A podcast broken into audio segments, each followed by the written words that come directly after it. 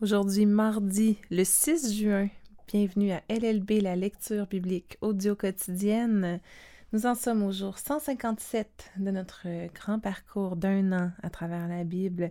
Merci d'être fidèle à l'écoute de la parole, de chercher à rentabiliser votre temps en écoutant euh, la parole de Dieu dans tous ces moments perdus euh, au cours d'une journée. Et euh, il nous fait plaisir de, vous avoir encore avec nous. C'est Maxime Leblanc qui est au micro ce matin. Je vous parle toujours depuis nos studios du ministère Cœur d'encre. Et nous lirons aujourd'hui dans la version français courant.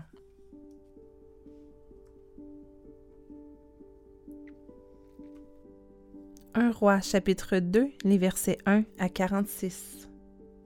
Lorsque David sentit que la mort était proche, il donna ses instructions à son fils Salomon.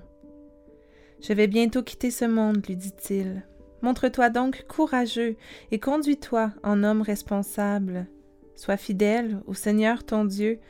Fais toujours ce qu'il veut et obéis à ses lois, à ses commandements, à ses ordres et à ses enseignements, à tout ce qui est écrit dans la loi de Moïse.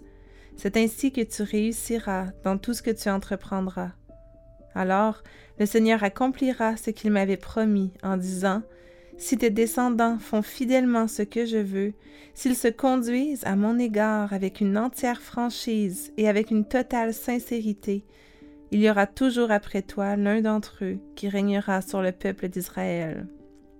Par ailleurs, continua David, tu te souviens de tout le mal que m'a fait Joab, dont la mère s'appelle Sérouia. C'est lui qui a assassiné les deux chefs des armées d'Israël, Abner, fils de Ner, et Amasa, fils de Yéter. Lorsqu'il a fait cela, il a commis un acte de guerre en temps de paix, et il en est totalement responsable. C'est pourquoi tu agiras avec sagesse en ne le laissant pas mourir tranquillement de vieillesse. Tu te souviens aussi des fils de Barziaï, de Galaad, qui sont venus me secourir le jour où je m'enfuyais devant ton frère Absalom.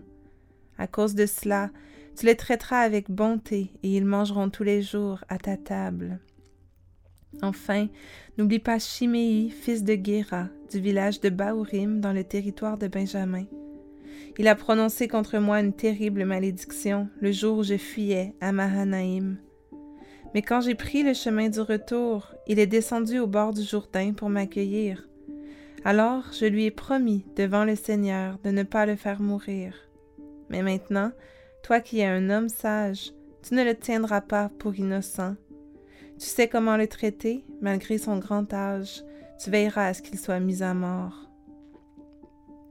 Lorsque David mourut, on l'enterra dans la cité de David, à Jérusalem.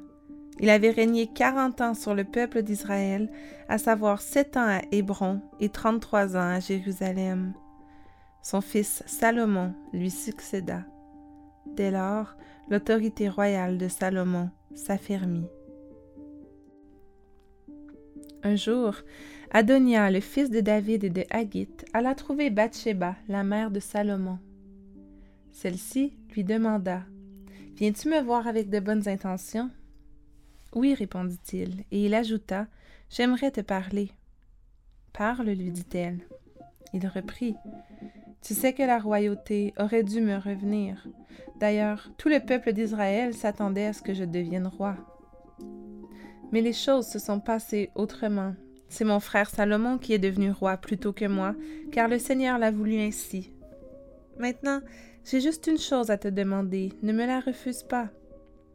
Parle donc, lui dit-elle. Je t'en prie, reprit Adonia. Demande au roi Salomon de me donner Abishag de Shunem pour qu'elle devienne ma femme. Il ne te refusera certainement pas cela.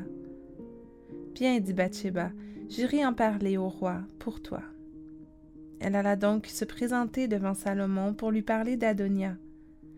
Le roi se leva de son trône, s'avança vers elle et s'inclina profondément. Puis il se rassit, fit mettre un trône à sa droite et sa mère y prit place. Bathsheba lui dit J'ai juste une petite chose à te demander. Ne me la refuse pas. Ma mère, lui répondit le roi, demande ce que tu veux, je ne te le refuserai pas. Eh bien, reprit-elle, ne pourrait-on pas donner Abishag de Shunem à ton frère Adonia pour qu'elle devienne sa femme? Salomon répondit à sa mère Comment? Tu oses demander Abishag de Shunem pour Adonia, mais demande tout de suite la royauté pour lui, puisqu'il est mon frère aîné. Demande-la pour lui et ses partisans, le prêtre Abiatar et le général Joab. Ensuite Salomon prononça ce serment devant le Seigneur. Que Dieu m'inflige la plus terrible des punitions si Adonia ne paie pas de sa vie une pareille demande. Par le Seigneur vivant qui m'a installé fermement sur le trône de mon père David et qui m'a promis la royauté pour moi et mes descendants, je jure qu'Adonia mourra aujourd'hui même. Alors Salomon envoya Benaïa, fils de Yoyada, l'exécuter. C'est ainsi qu'Adonia mourut. Le roi dit ensuite au prêtre Abiatar Retire-toi à Anatoth dans ta propriété, car tu mérites la mort. Je ne veux pas te faire mourir aujourd'hui, parce qu'autrefois, du temps de mon père David, tu as porté le coffre de l'alliance du Seigneur Dieu, et tu as participé à toutes les épreuves de mon père. Salomon interdit donc à Abiatar d'exercer ses fonctions de prêtre du Seigneur. Ainsi se réalisa ce que le Seigneur avait dit contre la famille du grand prêtre Élie au sanctuaire de Silo. Lorsque Joab apprit ce qui était arrivé à Adonia et à Abiatar, il s'enfuit à la tente du Seigneur et s'y réfugia auprès de l'autel des sacrifices. En effet, il avait pris parti pour Adonia, bien qu'il n'eût pas pris parti précédemment pour Absalom.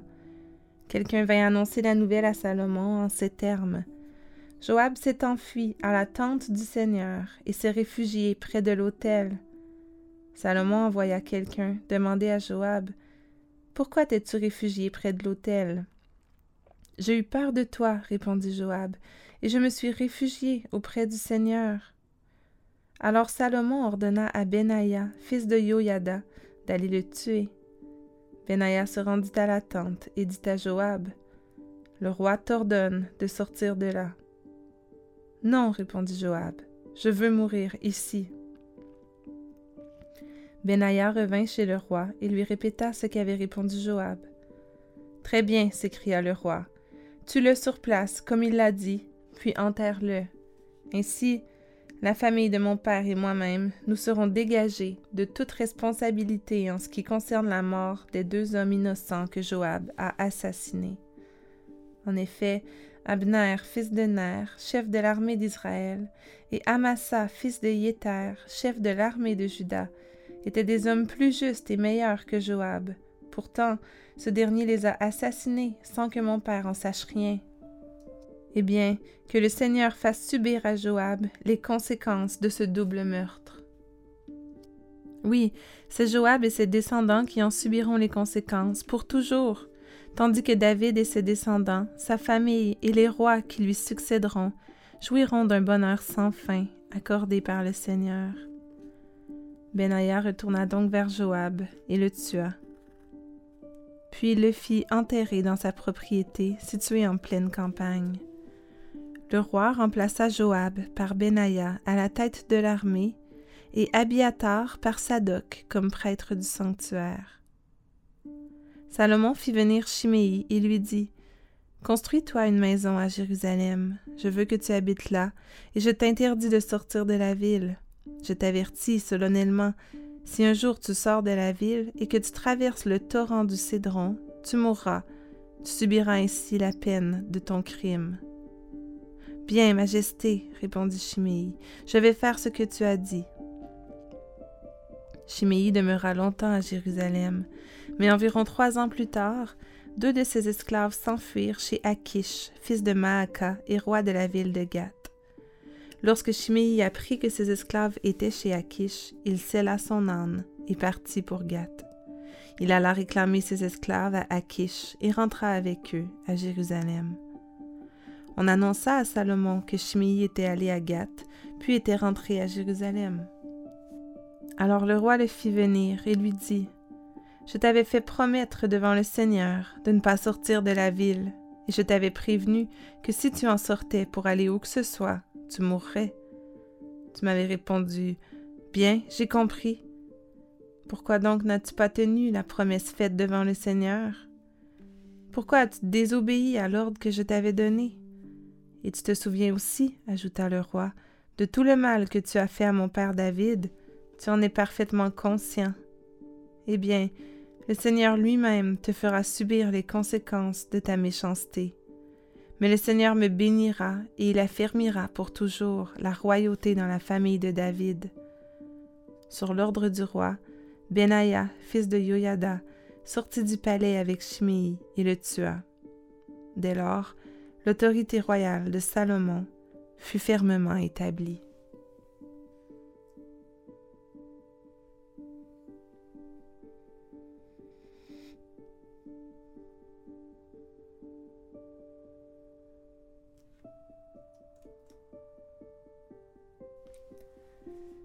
Psaume 124 Chant des pèlerinages appartenant au recueil de David.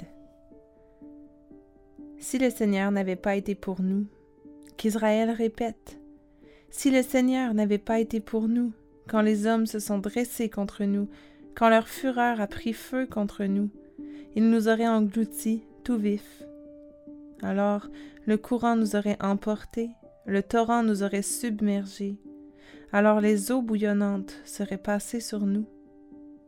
Merci au Seigneur de ne pas nous avoir laissés comme une proie entre leurs dents. Nous nous en sommes tirés comme un oiseau échappe au filet du braconnier. Le filet s'est rompu, nous étions libres.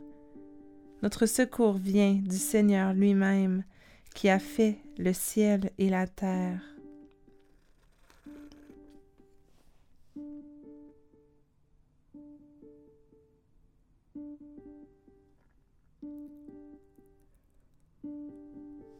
Proverbe chapitre 16, les versets 5 et 6. Le Seigneur déteste les hommes orgueilleux. On peut être sûr qu'ils ne seront pas impunis. Par la bonté et la fidélité, on peut réparer un tort. En respectant le Seigneur, on évite d'agir mal.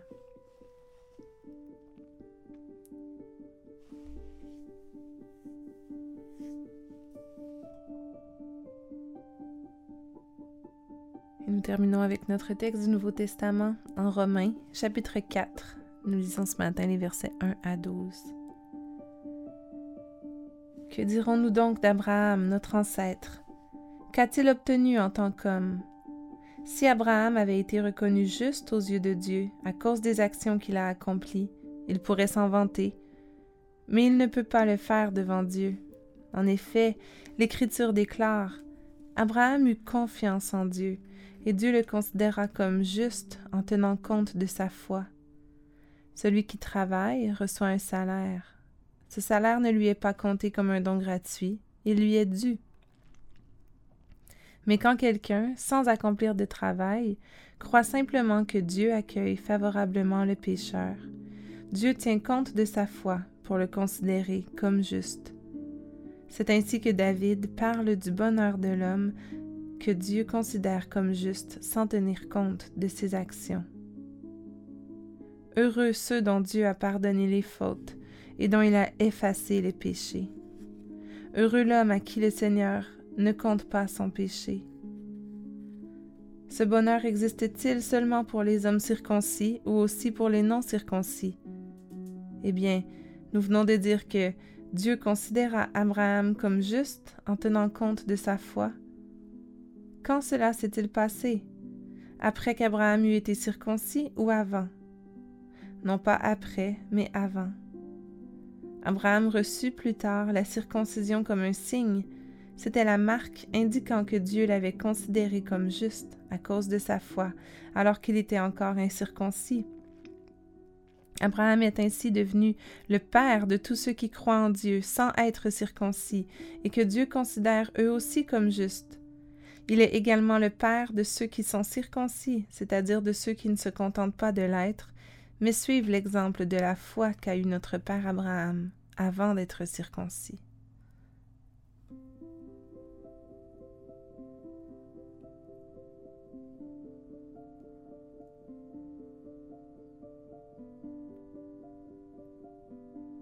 Nous terminons notre lecture de ce matin par la prière. Seigneur éternel Dieu, toi qui as créé le ciel et la terre, Seigneur, notre secours vient du Seigneur lui-même. Nous voulons lever les yeux vers toi ce matin. Toi, Seigneur, qui agis pour nous. Toi qui nous accordes le bonheur, la joie, le salut. Oui, Père éternel, merci d'être notre Dieu, d'avoir fait de nous tes enfants. Quelle joie! Seigneur, nous confessons nos péchés ce matin et comme on a lu dans Proverbe, aujourd'hui on voit, Seigneur, que tu détestes les hommes orgueilleux. Et on ne peut que confesser l'orgueil qui habite dans nos cœurs. Seigneur, tu vois nos cœurs, tu les connais. Pardonne-nous et viens arracher l'orgueil de nos cœurs. Oui Seigneur, merci pour ta parole.